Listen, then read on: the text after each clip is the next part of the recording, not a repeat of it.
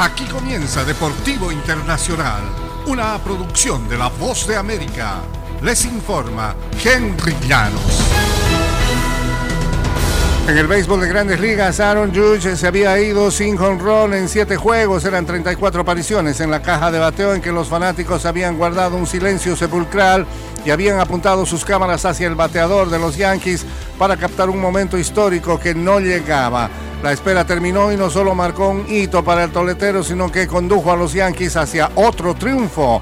Judge empató el récord de 61 vuelas cercas en una temporada de la Liga Americana establecido por Roger Maris al conectar un home run por Nueva York que venció 8-3 a los azulejos de Toronto. El toletero de 30 años reconoció que tuvo que hacer un esfuerzo para dejar de distraerse con el récord y concentrarse en su turno de bateo.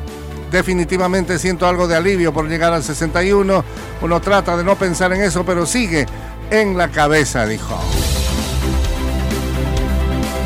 Y la Federación Mexicana de Fútbol condenó el miércoles que un grupo de aficionados haya lanzado objetos hacia el técnico Gerardo Martino cuando abandonaba la cancha del Levi's Stadium de Santa Clara tras el partido disputado.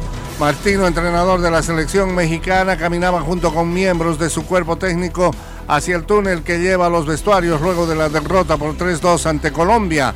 Desde el graderío cayeron líquidos y objetos. Un vaso rebotó en la mano de una persona sin que quedara claro quién era o si alcanzó a impactar al Tata Martino. En tanto otros aficionados abucheaban y coreaban fuera Tata, descontentos por el resultado. La imagen no se pudo observar de inmediato en la transmisión de televisión, sino que apareció en un video posterior de la cadena TV Azteca. Eh, la Federación Mexicana de Fútbol condena y reprueba cualquier forma de violencia y conmina a los aficionados a respetar al técnico y los jugadores. Y el panorama de grandes potencias europeas no luce demasiado alentador, sobre todo comparado con el nivel que están demostrando los dos gigantes de Sudamérica, Argentina y Brasil. Ganadores del último Mundial, Francia cosecharon apenas una victoria en sus últimos seis partidos a pesar del gran plantel que tiene. Cuesta sacar conclusiones luego de sus dos presentaciones más recientes en las que no pudo contar con 14 jugadores por lesiones. El medio campo luce particularmente vulnerable si Paul Pogba y N'Golo Kanté no se recuperan a tiempo para el Mundial.